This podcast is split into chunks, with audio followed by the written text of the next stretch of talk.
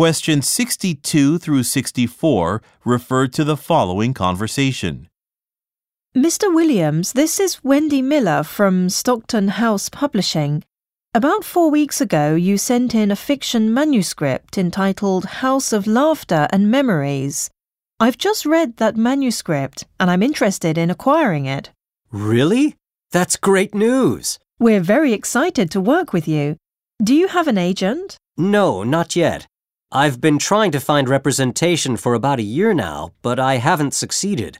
I'm worried this might make it difficult to finalize a contract. Well, we're willing to offer you a $70,000 advance on this book right away. But if you want to discuss this option with an agent before accepting our offer, I have a few agents I can refer you to. Thanks. I would love to meet one of those agents.